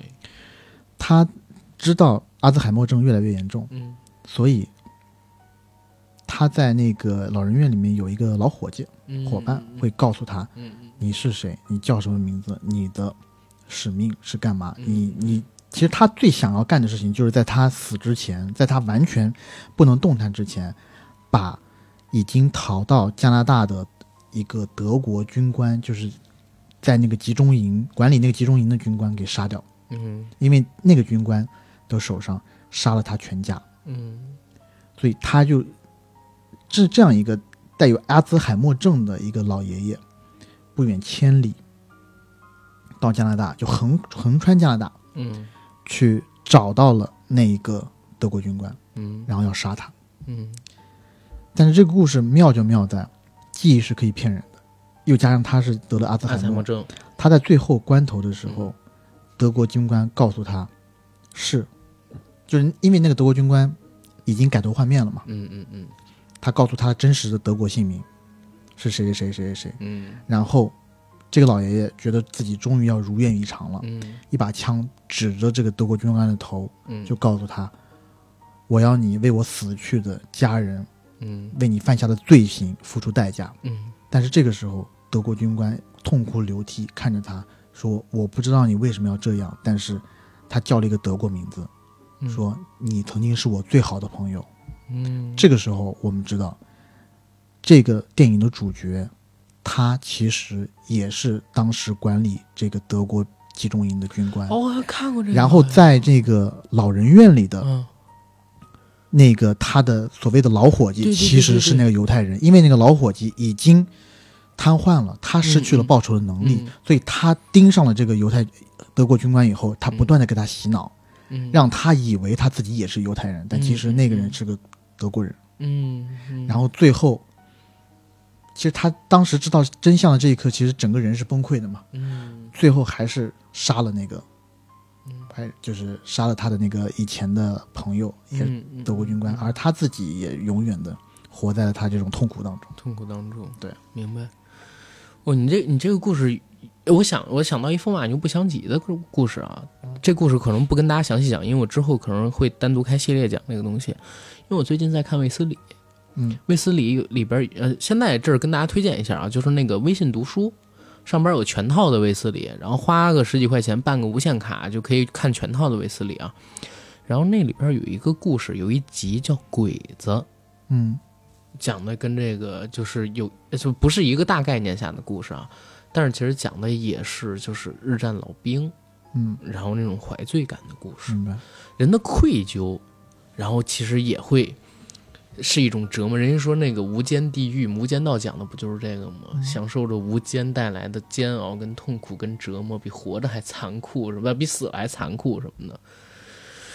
哎呦，说哎，说到这个灵异故事，我有想到一个，就是北京流传很广的故事，是不是那个什么公共汽车什么的故事不？是，就是朝外八十一号。京城八十一号？嗯，朝外八十一号你去过吗？没有没有没有，我去过，就在朝阳门那边嘛，嗯，对？吧？然后他那个地儿，其实你你过去看就是一栋普通的房子，也没有什么乱七八，但是你就会觉得很怪，一个普通的房子为什么它不拆迁呢？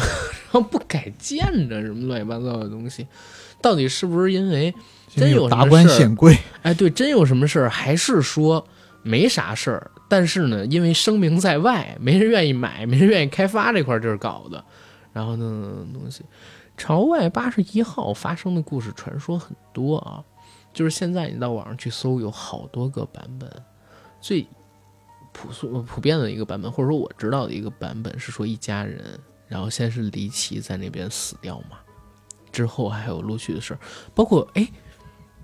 午夜北平，奈飞做的那个这个戏，你有了解过吗？邪不压正那里边提到过，就是有一个呃驻中国的一个哪个国家的大使，他的女儿五脏六腑被掏空了，然后尸体被发现，当时传说是狐狸精弄的，这是发生在民国时期。或者说清末民初时期的一个真实事件，也是当时轰动了整个北平，甚至当时连《华盛顿邮报》啊，还有那个《泰晤士报》之类上面都有报都有报道的一个真实的故事。然后这个事儿呢，呃，在《邪不压正》里边有一个简单的提起。后来传说说那个奈飞当时是想让姜文来做这个戏的男主角，这个戏叫《午夜北平》。我不知道这个戏现在有没有启动，或者说到底有没有这个项目。但是这个事儿本身也是其实遇到狐狸精，一直以来都是一个，我们很喜欢的东西。但是但是 靠我惊了，但是一直以来狐仙儿这个东西都在这个中国的道教文化当中是有提及的。那之前我还做过一期有关于狐仙的节目，大家知道狐仙是有正神位的吗？是真的有正神位的。中国道教，如果你要论根正苗红，天师教，对吧？这是不得不论的嘛。然后天师教里边张天师，包括他那几样宝贝，在历史上边你自己去追溯吧，绝对都能追溯得到。而且连明朝的时候，连正史里边都有记载，张天师治水、杀蛟。在他做这些事的时候，有两只狐狸曾经帮过他的，所以在天师教里边是有供狐仙的。然后狐仙不仅仅是现在我们说的那个龙虎山，对吧？嗯，现在台湾还有正经的一个狐仙庙。哎呦，对，所以就是本身狐仙他在道教里边是有正神职位的，是做过好多的事儿。然后，嗯，传说当中香港当时不是八十年代有什么风水大师，嗯然后曾经发现过这个在地基上边的狐狸头像，啊，然后产生过斗法等等等等的故事嘛。小的时候有一部因为这个人改编而来的电影，就是讲狐狸精的，那电影叫什么名字我忘记了。但是里边有一个片段我印象特别深，后来我也不知道是那个雷公抄还是雷公致敬，我也不知道雷公有没有看过，开玩笑啊。嗯雷公在《普罗米修斯》里边致敬了这个镜头，就是有一对男女，他们俩在那浴室里边正在激情的洗浴呢，是不是一边亲热一边洗浴？然后突然之间一个异形来了，然后咔，异形那个舌头出来，砰，把他们俩给洞穿了嘛。在那个老的香港电影里边，是有类似的场景的，就是男女之间正在洗浴，然后墙上呢有一个狐狸的画像头，就是那类似于那种那个嗯彩笔画，嗯灰色那种彩笔画。画出来的狐狸头在墙上游走，游走，游走，游走到浴室那块儿，然后把人杀死，这样一个故事啊。为什么一聊这个东西，真的我我就在想，我一会儿怎么剪，你知道吗？我操，就这种东西其实挺让人毛骨悚然的。嗯，我觉得吧，就是身正不怕影子斜，我是不怕，因为废话。你不剪，你他妈你不怕？我操！我本来想今儿晚上剪，明天还他妈清明节，我不想明天剪，你知道吗？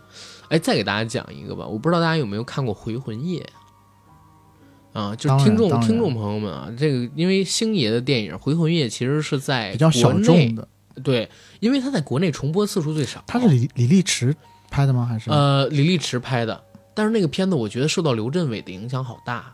对，他的那个编剧应该是季安嘛，季安就是刘镇伟。嗯哦哦，对，刘镇伟的那个艺名，刘镇伟的几个，就跟中岛长雄跟钟梦红一样，刘？刘大伟、嗯季安，嗯嗯嗯嗯，季安，然后那个王晶之前还做过一个叫什么啊、电影鸭啊，啊，然后那个片子里边编剧叫不是女人啊，那不是女人是舒淇，然后王晶挂了另外一个名，反正特别逗，我操。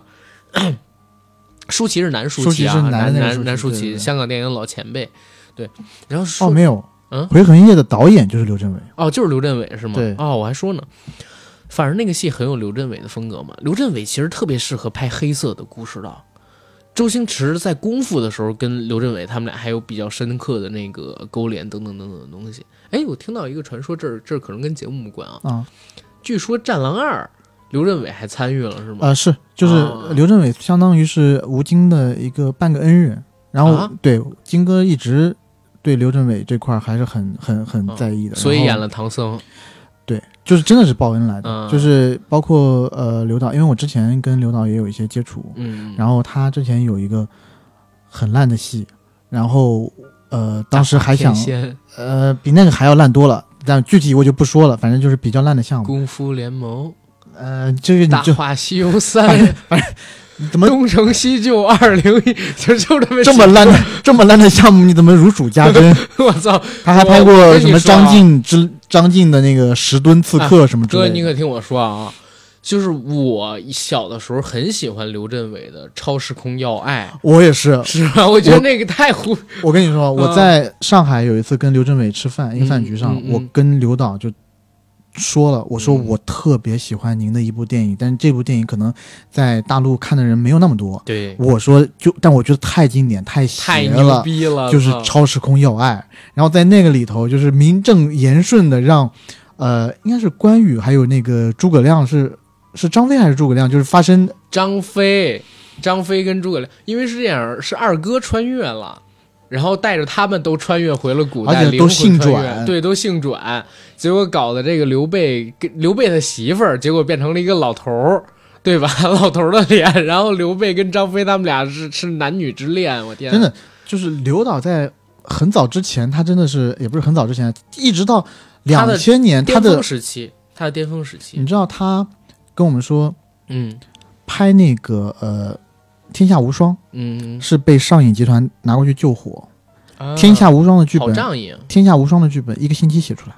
嗯，然后《东成西就》也是，早上拍的时候，第二天的剧本完全没有，晚上现写。那不是被救场吗？因为东邪西毒对，就是严重超支，我靠！所以他其实还是很有创作力的，只是嗯到一零年之后，创作力才渐渐消失。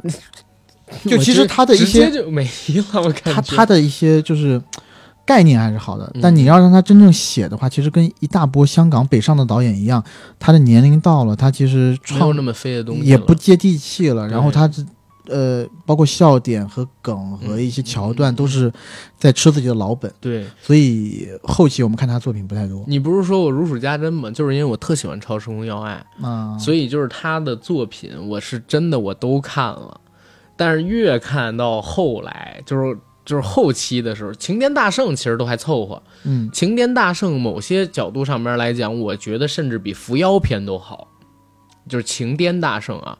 但然后他之后的就就从月光宝盒开始，我就发现有很大很大的问题了。是的，嗯就是嗯嗯，那我们说回回魂夜这一块儿吧，嗯嗯嗯就是啊，by the way，就是你们你说那个嗯，战狼二，嗯，就是吴京应该是当时在故事上面还是请教了请教了刘导，然后刘导也给了他很多信心，嗯就说你一定要怎么怎么干，你干肯定会成功的，类似这种，就相当于是菩提祖师点了他一下。对点了一下，因为嗯当时金哥那个时候在拍呃《战狼二》之前。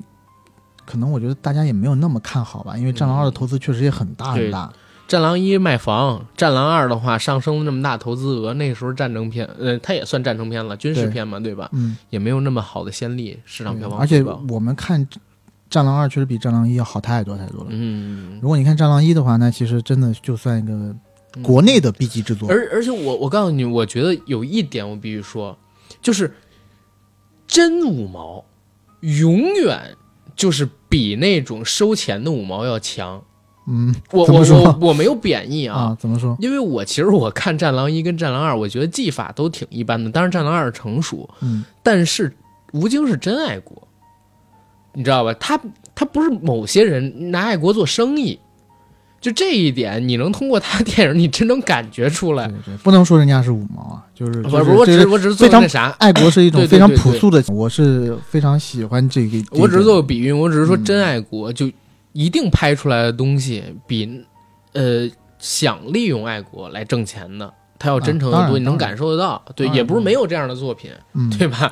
而且我觉得他那个时候是有，就是他那个时候就是写那些什么护照啊，对呀那那些国旗啊什么东西，对，就是这么写，但对已经是到那个点儿上了。而且《对，战狼二》前面还有强拆那段内容，你怎么不说呢？嗯，你看哪一个电影有他这个写的那么，对吧？有很多电影也不敢这么写呀、嗯，嗯是，哎呀，所以《战狼三》压力就更大了。对，《战狼三》拍不拍得出来再另说吧。人嗯现在都有这些政治任务在身上，但这个跟我没关系跟我没关系。说回我说回说回回魂夜，对对对，回魂夜是我我我，因为他是星爷演的，嗯所以真的他是香港恐怖片里边我自发的去看的一个。然后小的时候看，其实我有一个镜头就印象很深，就是他们在卫生间里洗手，嗯，结果发现洗手池子流出来的水是血血水，但是之前星爷告诉过他们了，不要信，你越觉得信，它就越真；你越告诉自己不信，它就越影响不到你。鬼是一种精神力量，所以当时就特别逗的那一点，就是吴吴吴刘振宇老师当时确实是非常非常的有才，刘镇伟老师当时确实是有才华，那个笑。我我小的时候一边怕一边又忍俊不禁，那人一边在洗手，血水已经很怕了，然后自己 骗自己说没事 没事。哎呀，没事没事，然后在那洗手，洗完手，然后回去，然后手 全是血，全笑是血，对当当时那个桥段都，包括他们就是练飞嗯，啊，包括练胆儿的时候拿那个便便，我手里边有一个便便大便，大便，谁敢来碰？要克服你们心里的恐惧，谁敢抓？一下让我让我想起了那个郭德纲的相声，朝大朝别人扔大粪就是八十，朝别人扔稀一百五。问为什么有差别？手感不一样。我搞，一下惊了。这是郭德纲早期一个段子，基本上现在再也不会说了。人那那是一个，还有一个我看过的，也是刘镇伟老师做的《猛鬼差馆》。嗯，那也还可以。呃，那是讲那个，嗯，警察局是一个日军的一个呃，好像是一个指挥部还是哪儿，所以到了晚上的时候，他们那天晚上正好遇到那事儿嘛，那里边全都是鬼，而且都是二战时候日军的那种鬼魂等等等等的东西，然后一桌人在一起打麻将。那也是要要让又想让我笑，然后我又害怕，我就遮着眼睛露出俩缝来，悄悄的在那看。哎，你知道什么吗？《猛鬼差馆》的编剧还有一个人，嗯除了刘镇伟以外，谁？王家卫。哎呦呦呦！我操，我惊了。对，哟姜，哎呀，姜家卫老师早期他做做了好多戏的编剧啊。啊他们一开始就是就泽东公司，嗯泽东公司一开始最开始是刘镇伟和王家卫两个人共同持有的，嗯嗯，他们两个开端开办的泽东。好朋友嘛，大家都是，嗯。对，都是好朋友嘛。我记忆很深的，呃，《回魂夜》里头，嗯。他们要看就是开天眼，所谓要可以看到鬼，嗯。是要擦牛的眼泪。对对。然后他一擦牛的眼泪以后，一个本来很空空荡荡的一个小吃店，是，坐满了人，都是一些呃，就是已经离世的鬼魂坐在那儿，然后还可以看到牛头马面啊什么的。对对。然后他当时我记得很清楚，就是呃，周星驰和莫文蔚在里头，嗯他其实是致敬呃呃李昂这个杀手这个杀手不太冷然后他们手上那盆向日葵。嗯，就是娜塔莉波特曼在《这个杀手不太冷》里面拿了满向拿拿着的那盆花，是但是这个向日葵呢有一个作用，就是这个向日葵转的，就是它的花对准哪里，哪里就有鬼。是的对。到结尾的时候，这个设定星爷我还是很回来了喜欢。对我觉得那那个挺好，而且哦，有一个片儿可以跟大家聊是新世纪的僵尸，麦浚麦浚龙龙的那部片子特别好那个僵尸里边有一个镜头，我觉得我惊了，就是还记得吗？陈果演的那人是一个炒糯米饭的师傅，嗯他炒了一份糯米饭，放在一个空桌上，说：“阿伯吃吧。”吐了一口烟，嗯，结果你看着那桌子不是空无一人吗？烟出去之后，隐隐约约有一个人的形形状，是我操是是，一下一下，噌家伙就起了，就那股氛围一下出来了，我操！僵尸是清水虫做监制的呀。那是在他妈那个香港，当时拍出了一种就是魔，呃不不是魔性，对吧？就一股一股阴森森，当然是也本身很压抑啦，嗯对吧？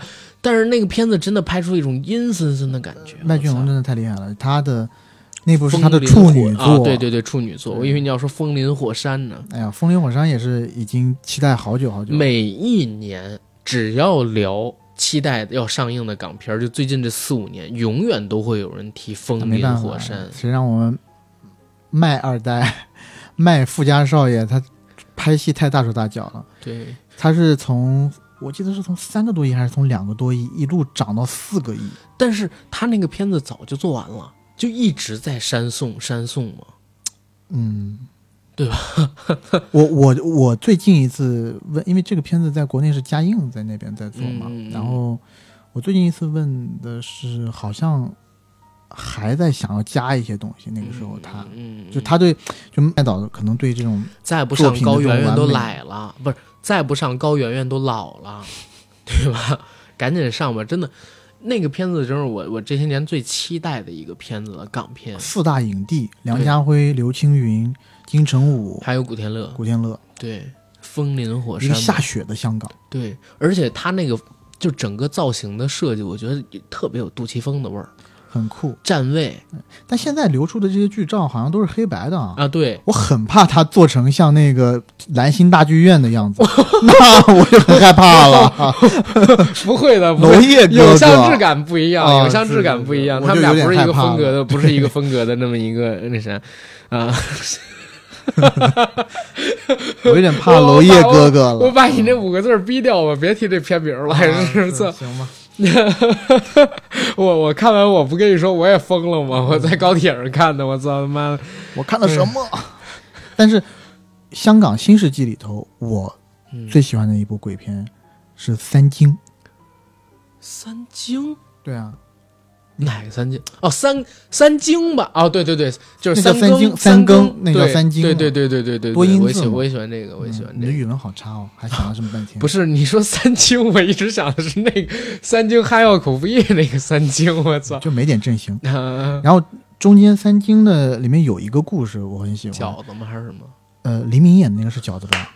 呃，三更回家。啊，回家，对对，就他的呃老婆得了特别重的病，嗯其实已经死去了，但是黎明一直在那儿用一些呃药酒给他擦洗身子，嗯。因为他就是他相信这个药酒只要擦足大概三年或者怎么样，嗯。他可以重新活过来。嗯。我们在那个故短片的最后，嗯。他有一个呃闪回，嗯，是其实多年前黎明也经过这个过程，是嗯他的老婆拿药酒给他擦洗身体，擦洗了三年，他复活过来，是。他也要用同样的方法去复活他老婆，但是呢，在这个过程当中呢，无意中被别人从外头看到了，嗯。觉得他把尸体藏在家里不行，然后强制让义工和警察嗯。把破门，嗯。然后把尸体拿出去送送走。嗯，但是其实他就差那么几天，黎明是做了强烈的挣扎。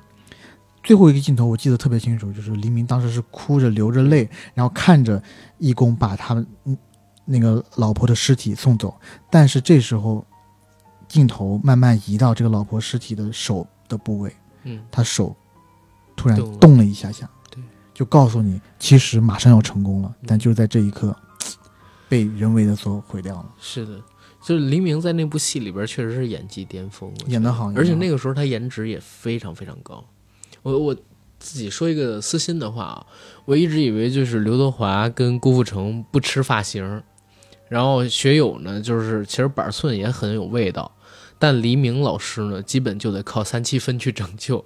但是他年轻的时候那个帅劲儿配上三七分头是真棒，哎呀，《三更日回家》，我没想到你能提这个片儿，这片儿太太老了，因为它其实是中泰合拍，零二金金之云是导演了。嗯，但是中不是我说中泰合拍，啊，是是，他有他有三个导演，陈可辛，陈可辛对呃。陈可辛拍的那好像就是《三更回家》那个那一段儿，如果没记错的话，所以在那个《建国大业》里边，当时陈可辛导的那一小段里，还让那个黎明露了一段，是黎明下棋，嗯。啊对弈博弈的下围棋的那一小段，然后在你要这么提的话，两千年代可能还有一部鬼片儿，我想提老李，或者叫啊。老黎。老厉啊，老李厉那部片子也很邪，直立的意思是吧？呃，我要查一下他的、嗯他的那个，呀，sorry，就是他的俚语到底是什么意思？对，因为是个粤语来的，对对，我知道粤语有直升、直立，对吧？直升就是随机应变的意思，直立好像是找死的意思还是怎么样？我忘记了粤语里边，这可能那两广地区的朋友告诉我们，或者香港地区的朋友告诉我们“老力”这个词到底是啥意思。但是那那个片子最后就告诉你，全他妈都死了。前边一百分钟你整的那些事儿全都是没有用的，你救什么人啊？拯救他们有什么用？他们只是为了占你的肉身而已。然后这些人早就都死掉了，对吧？我记得老力当时有一个海报，上面写的特别好，就一句话：“我们的城市被塞住了。”操，那个概念很牛逼啊，老力可以简单的理解成打劫的意思，啊啊！但其实它是一个外来词，源自于英文 rob，泛指人物品未经允许下非正常的带走，呃，有、哦有抢东西、偷东西或绑架等意思，并有一种哦强烈的强夺的意味。哦，明白，那就有点像夺舍，对吧？抢劫或者夺舍，所以叫老力的话，就综合了这几个意义。像这种啊，就是结尾带反转的电影，嗯国外其实很多。嗯，呃，大家耳熟能详的第六感嫌疑犯啊？第六感，第六对感，对吧？我们讲鬼片嘛，第六感这个就不多赘述了。还有一部尼可基德曼演尼可基德曼演的、呃《小岛惊魂》，嗯我不知道你看没看过，讲的是、呃二战结束之后，有一个小镇上面一栋别墅，一个母亲带着一双儿女在别墅里面生活，一直等待着她的军官丈夫回回家。然后这个呃家庭呢很奇怪，因为她一双儿女呢都非常怕阳光，整日所有的窗帘都是拉紧的。然后呢，在等待她丈夫回来的过程当中，搬进来了三个很奇怪的呃佣人。嗯在三个佣人搬进来之后，这个家里发生了很多奇怪的事情。嗯比如说，儿子经常跟他讲，他看到钢琴在不自主地在动，钢琴自己在响，在动，琴键在动。嗯嗯女儿呢会听到走廊上会有小孩走来走去的声音。嗯那一系列的怪事之后，尼克基德曼演的这一家之主觉得不能这样了，他得找神婆、找这些巫师过来驱魔啊，干嘛的？嗯啊、中间呢我们就不做特别详细的剧透，但是最后 review 出来是什么呢？嗯。最后发现是这一家人其实早就死掉了，嗯，我没有就是看过这他的就是尼可基德曼本人，包括他一双儿女都是死掉的鬼魂，所以他们才怕光。嗯。他其实是在某个特定时间内，他是看不到正常人的，嗯，正常人是看不到的。嗯。所以你看你在电影中，其实看到的所有的都应该反过来想，就是钢琴不自主的在动，其实是有一个活生生的人在那弹钢琴，嗯然后有小孩走来走去，就是打闹，嗯。也是，就是呃搬进来这一家人就是正常人嗯。的一双儿女在那打闹，嗯嗯反而是尼可基德曼和他的这双儿女嗯，死了，他的鬼魂永远被困在了这一个，房子里房子里。啊，对，这种片儿我不太敢看。就很就是你是我自己一个人也不太敢看，嗯但是如果旁边有一个很怕看这种片的姑娘，我就很喜欢看哦 我惊了，可我回头变个性，回头让你看好吧？啊，那不需要了，那不需要了，毕竟颜值在这个地方嘛。是你够不上你就够直说啊，你这是啊。然后你要这么说的话，有一片让我也想起来，常在你心间是吧？身边，啊，常啊，对，常在你身边。古天乐，然后邱礼涛他们合作的那一部，当然那部在国内上的时候好像被和谐了，但其实那是个鬼片儿，在国内上的时候变成了一惊悚片儿，大家一定要看粤语版《常在你身边》。我靠，嗯，还有那个《家和万事兴》，就跟房子挂的更联系了。嗯，对吧？也是这种灵异恐怖的故事。不过我感觉咱们今天聊的有点太多了，你看还有什么要说的？再说一俩咱就收了。行行行，嗯。呃，我其实还想跟大家分享一个，也是我身边的例子，就是嗯。嗯，这个是关于我爷爷的事情，就是我奶奶一直跟我讲的，嗯。就是因为我爷爷在去世之前啊，我没有真的跟我爷爷见到面，就是我当我知道我爷爷去世了，嗯其实嗯。呃我在北京啊，嗯嗯。那我在往回头奔丧的过程当中呢，到了家，我奶奶其实跟我就是私下无人的时候跟我讲过这么一个事儿，就是在我爷爷走之前，其实爷爷的身体并没有到那么不堪，他还是能坐着的。嗯然后呢，我爷爷的视力一直都很好，虽然他的耳背，我爷爷是有点耳背，嗯但他视力一直都很好，嗯从来没有说看不清东西啊，或者看糊啊，就是有重影啊什么，从来没有。嗯但在我爷爷去世前的一段时间里，我奶奶说啊，我爷爷就变得很奇怪，他坐在房间里，他会一直盯着窗外看，嗯然后呢，一直会说一些类似胡话的事情。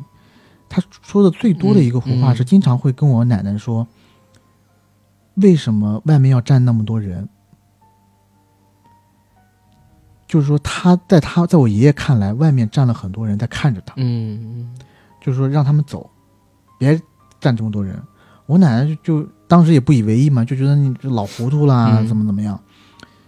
但是呢，有一次，我奶奶觉得是有一些问题的，就是我爷爷晒太阳，冬天的时候、嗯晒太阳，盯着我们爷爷家前院有一个树，就盯着树顶在看，嗯就是树顶上站着两个人，然后就对着树顶在挥手，就说你们走，你们走。树顶，站在树顶，嗯嗯嗯然后我奶奶就跑过来就问啊怎么啦什么的，我爷爷就很生气的告诉我奶奶说，你让他们那两个人走，嗯，别让他们来嗯让他们下次再来，就类似这种话。嗯据我爸爸后来跟我讲，就是在他们就是我爷爷走那天还是比较幸运的，因为好像是我爸妈那天应该是回我爷爷家看他们，嗯中午的时候我爷爷又讲了一个这么多话。嗯类似的话语啊，嗯具体是让他们走还是干嘛的都没有说。那么在下午三四点钟的时候，我爷爷就是很平静的就这么去世了。嗯啊但我当时就在想，因为我爷爷跟我奶奶说的是很清楚的，就是两个人站在树上，嗯嗯嗯会不会是所谓的牛头马面？而这个事情，对，而这个是这种相似的经历，你如果在网上查的话，有很好多好多有很多。对而我们中国古代神话一直传说，就是说，对吧？就是黑白无常，黑白无常啊、勾魂索命啊这些东西，是不是有真的是有这样的人，就接引你去西方的？这个我觉得是比较，我我自己其实一直有在想的事情，嗯，我我其实你知道吗？咱俩刚才一直录节目的过程当中，嗯，我就就是边讲吧，我就边觉得汗毛耸立。我在你家发现一个事儿，但我又不好意思告诉你，我怕影响到你。你觉得我你觉得怕吗？嗯，说什么？你千万别说，你千万别说，你千万别说，然后就不说了，你千万别说，千万别说别说好吧？什么东西？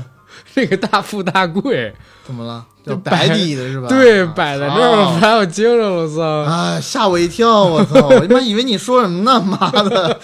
不要跟大家搞得这么紧张，好不好？大家和平一点，和和气气一点，不好吗？一个祥和的节日，但你知道，要不然我我以前明天让我爷爷把你带走，好不好？哎，你听我说，我以前交过一女朋友，吓死我了！她特别害怕嗯，在家里面放镜子，就是放那种一人高的那种镜子，她特别抵触。她特别这种，就是卫生间有可以，嗯，但是我本来想之前在玄关那边，就是门门那个位置啊，嗯放一面一人高的镜子，出现出门之前可以看全身的形象什么乱七八糟的。她特别害怕这个东西。那时候小的时候，在那个小的时候，在镜子里边看到过什么东西，被吓到。fuck，对，我我家那么大一个镜子，你是故意骗我的吧？没没，我就没在我床旁边。哦，我操！我没，我又没进过你卧室，大哥，我靠，我不知道啊，我靠。就是故意在这吓我的吧？哦，那没有，我操！你想太多，忘掉这段，忘掉这段。啊，不过不过，今天这期节目毕竟是清明特辑嘛，对吧？讲一点这个玄的胡闹的事儿，你待会儿录完以后，能不能陪我在这打会儿游戏呢？别别让我，忘记掉那不行，我操！我我今儿晚上还得剪一剪，要不然明天我可能就忙死了。嗯，没事儿。你录完这期节目，你难道没感觉你家人满为患吗？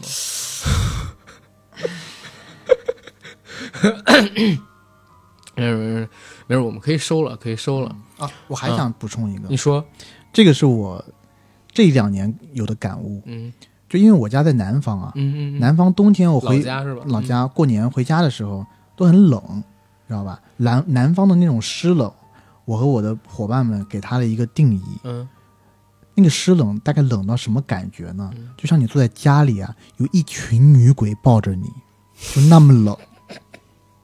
对，嗯，我给大家一个新的修辞手法，如果大家还还会写作文，要考到作文的话，大家用这个修辞手法，我觉得可能会得到满分。女生的话就可以想，有一群男鬼，然后围着你，就是满身大汗。然后女女生的话就可以，不是男生的话就觉得满身女鬼在在围绕着你。我去南方的时候有这感觉，有一年我十二月份去南京，妈的，他们那个公司的空调只有屏风跟制冷，嗯，没有他妈制热功能。然后那时候特别阴，我穿一条秋裤去，外边套一西服裤子，我就感觉膝盖这儿特别特别的难受。所以我就想，为什么可能说在风湿这种事儿上边，就是南方走在北方的前列，可能跟这个也有关系。当然，对，然后清明特辑嘛，跟大家聊点悬一悬的事儿，大家也可以理解。然后还有中原特辑也得跟大家想想聊一聊。今年的万圣节不知道需不需要还跟大家聊一聊。但是那个时候，我想大概的模式得是征稿、啊、开心的可以吗？啊，可以聊。点快乐的。哎，好吧，到那个时候可能哪怕做也是跟大家征稿了，就回到以前那种模式。这期也是一个特例，因为之前实在是太忙了，弄这些情趣用品的事儿。然后再跟大家说一下，有感兴趣的，呃，想摆脱一下清明节带来我们这期节目，想摆脱清明节我们这期节目带来的这个惊悚感的，欢迎到微信公众号“硬核班长”上面去看看我们那个小黄盒，对吧？情趣人，情趣魂。今天必须教大家什么叫，嗯嗯，然后别的也不用说太多了吧，还是像之前说的一样，有能对我们这项目提供帮助的，欢迎来联系我们，想和我们一起做的，然后也赶快来找我们聊一聊。别的事儿就是欢迎 AD 的加入，然后我们银河电台未来变成周更，微信公众号上边呢，我们也有时间去做时间轴之类的东西了。以后的每期节目的时长也会相比于之前可能会变长一些嘛。既然我们更新频次下来了，那内容上面就要做得更长一些，更足一点。对，更足一点。其他的也没有什么更多了，就欢迎啊、各位人士来关注我们吧。然后这期节目也可以到这儿了，然后祝大家清明祭祖顺利，小长假愉快，小长啊对小长假愉快，对对对，嗯谢谢大家。谢谢大家。